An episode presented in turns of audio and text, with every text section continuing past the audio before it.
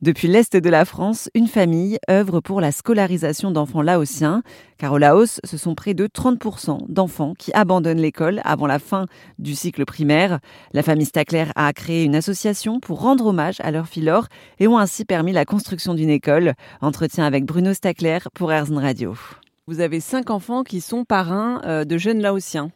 Exact, exact. Justement, par enfant du Mékong, euh, chacun de la famille a un ou une euh, filleule bah, que l'on aide à payer à payer ses études et c'est en uniforme etc mais aussi à, bah, à, pouvoir vivre un peu pour lui permettre de, euh, de faire des études sans avoir à travailler avec un, un job quelque part pour, pour l'aider à subvenir à ses besoins. Donc voilà, on a chacun effectivement un ou une filleule.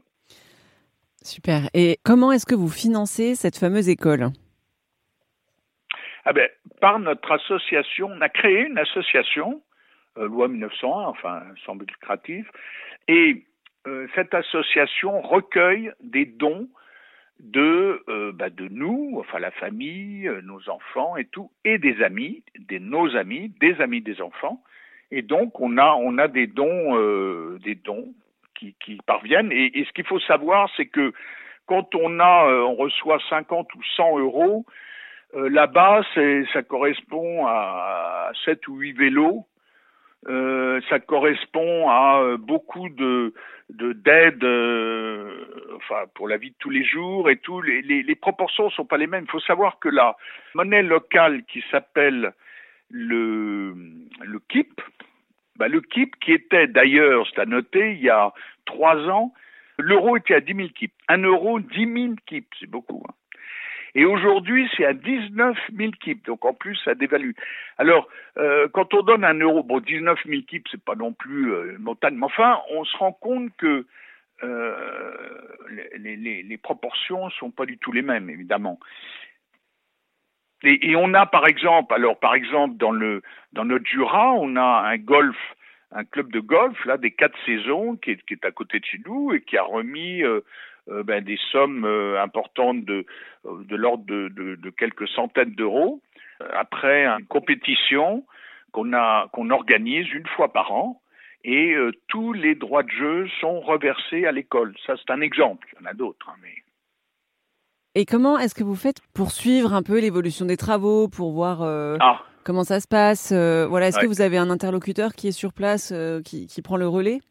Ben voilà, et c'est ça l'essentiel, et c'est ce dont je parlais, l'association Enfants du Mékong, que beaucoup de gens connaissent d'ailleurs, parce que c'est une association assez remarquable et qui agit sur tous les pays d'Asie du Sud-Est. Et eux, le siège est près de Paris, la Agnières, mais ils ont dans tous ces pays d'Asie du Sud-Est, des bambous, en fait, c'est des volontaires, des jeunes, garçons ou filles, de l'ordre de 20, 22 ans, en général après leurs études et avant de commencer à travailler ou bien bon, et qui sont euh, sur place et qui visitent d'une part les, les filleuls potentiels, c'est-à-dire dans les villages les plus reculés ou les plus, euh, plus pauvres, pour voir quels enfants on peut aider, et puis qui suivent quand on verse euh, effectivement des sommes euh, bah, parfois euh, conséquentes, elles suivent et ils suivent euh, la bonne utilisation de ces fonds que ça corresponde exactement au budget qui a été fait. Et ça c'est ça bien sûr on est très mais eux aussi sont très euh, scrupuleux sur, dans ce domaine.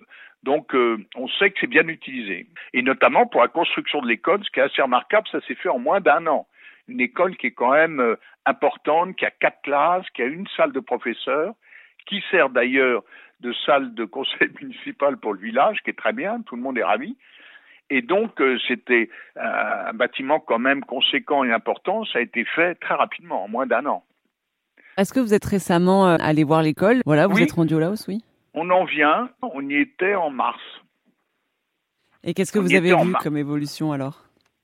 Euh, D'abord, c'est que euh, ça tournait bien, c'était toujours euh, en, très, en très bon état, à part euh, un, deux ventilateurs qu'il fallait changer, à part la pompe à eau qui, qui commençait à s'essouffler, qu'on a changé parce qu'on va rechercher de l'eau plus profondément, parce que là-bas aussi il y a une sécheresse, à part des petites choses comme ça. Mais je dirais le plus, le plus embêtant, ça a été le fait que après le Covid, parce qu'ils ont eux aussi souffert du Covid, alors euh, sans rentrer dans les détails, ça a affecté, ça les a affectés dans leur vie et dans leur façon de vivre au village.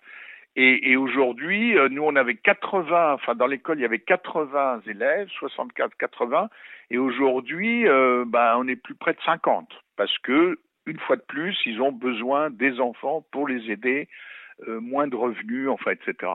Ça a été surtout ça la euh, mauvaise surprise, quoi. Qu'est-ce que vous aimeriez installer? Qu'est-ce qui manque encore, par exemple? Euh, Au niveau de l'école et même du village, parce que maintenant on aide aussi, on est capable avec les, les dons que l'on reçoit, on est capable d'aider un peu les projets du village quand ils ont un projet euh, au niveau du village et non plus de l'école. Euh, je dirais que pour l'instant, on arrive à, à suivre les besoins que l'on souhaite apporter au village. Par contre, on a été approché, bien sûr, par les villages voisins pour savoir si on pouvait pas construire ici aussi une école et là-bas encore une école et là et on a dit non, on n'est pas des constructeurs d'écoles. D'abord, on n'aurait pas les moyens, puis euh, parce que c'est quand même plusieurs dizaines de milliers d'euros, donc c'est quand même important. Donc euh, euh, notre objectif n'est pas de, de devenir des constructeurs d'écoles dont on n'aurait pas les moyens, mais de rester axé sur le village. Et comme une fois de plus, euh, il faut mentionner que les, le niveau de vie et le coût de la vie est quand même très très modeste par rapport à, ce qu'on connaît en Europe. Euh, donc c'est relativement facile. Le tout est de savoir faire les bons choix. Enfin les choix. L'eau par exemple c'est un, un, point indispensable et ça on s'y consacre sur les, les, points les plus euh, importants et, et urgents. Et après, on est assez lié avec le, chef du village, le conseil municipal et tout ça, et on discute ensemble des, des projets. On a par exemple un projet, c'est encore un projet, mais d'utiliser les petits paniers qui font les paniers pour une société française qui euh, de luxe. Enfin, pour l'instant, c'est encore un projet, donc euh, pas pas donner trop de détails, mais euh, qu'on puisse utiliser et donc les rémunérer pour le, le travail qu'ils font, manuel qu'ils font. Et d'ailleurs, euh, comment ça se fait que vous et votre famille, vous avez euh, autant euh, voyagé à travers le monde? Je sais pas si c'est dans les gènes ou quoi, mais déjà, bah, mon épouse déjà, qui est donc à moitié laotienne, bah, est née à New York. Elle a, elle a pas mal voyagé jeune parce que son père était diplomate. Après, donc, elle voyageait déjà. Moi-même, j'ai voyagé assez jeune. Je suis parti en Afrique assez tôt. et puis après, euh, ben, c'est dans les gènes, je crois. On a toujours été attirés. Moi, j'avais un, travail dans, le luxe, à l'international, dans les produits de luxe. Euh, c'était une passion. Enfin, j'ai adoré ce travail parce que euh, je voyageais beaucoup, je rencontrais des gens très intéressants, très divers. Donc, je crois que c'est, je crois que c'est les gènes. Et, nos enfants, c'est un peu pareil aussi. Pour retrouver les réseaux sociaux de l'école Laure Stackler de Champassac, ça se passe sur erzen.fr.